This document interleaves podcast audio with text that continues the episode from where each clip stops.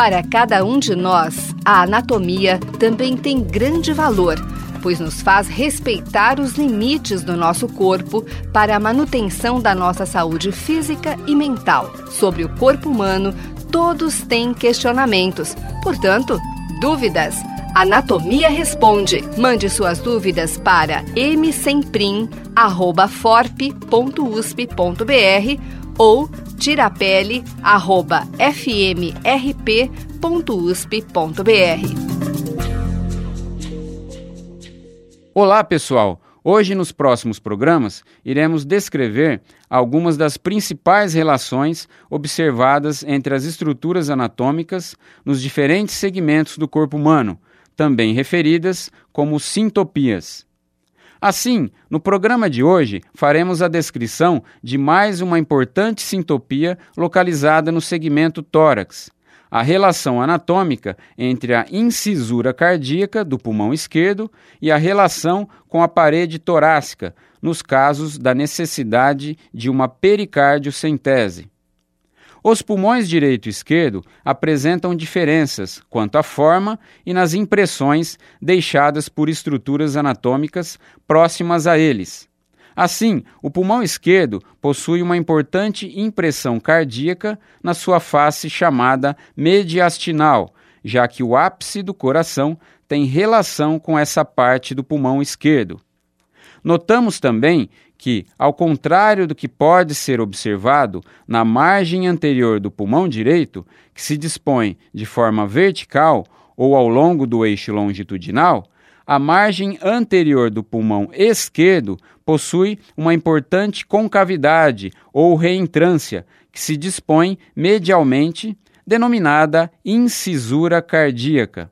A presença dessa incisura permite que parte do pericárdio fibroso que reveste a face anterior do coração, o saco pericárdico, nessa região apresente uma relação direta com parte da parede torácica interna esquerda, principalmente com os espaços intercostais mais inferiores.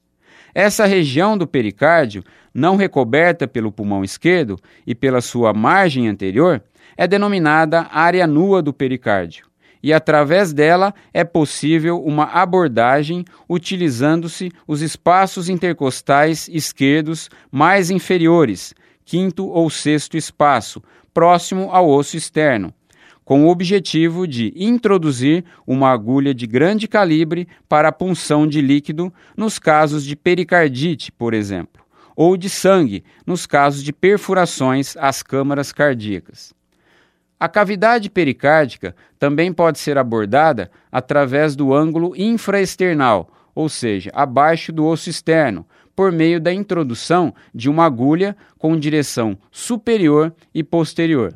Nesses dois locais, a agulha evita a perfuração pulmonar e da pleura visceral, atingindo a cavidade pericárdica. Contudo, nesse último caso, pelo acesso infraesternal, deve-se tomar cuidado para não perfurar a artéria torácica interna ou seus ramos terminais.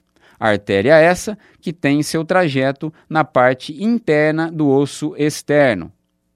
O tamponamento cardíaco é o acúmulo de líquido pericárdico, sangue, pus ou ar dentro do espaço pericárdico, que ocasiona uma elevação da pressão intrapericárdica, restringindo o enchimento cardíaco e reduzindo o débito cardíaco.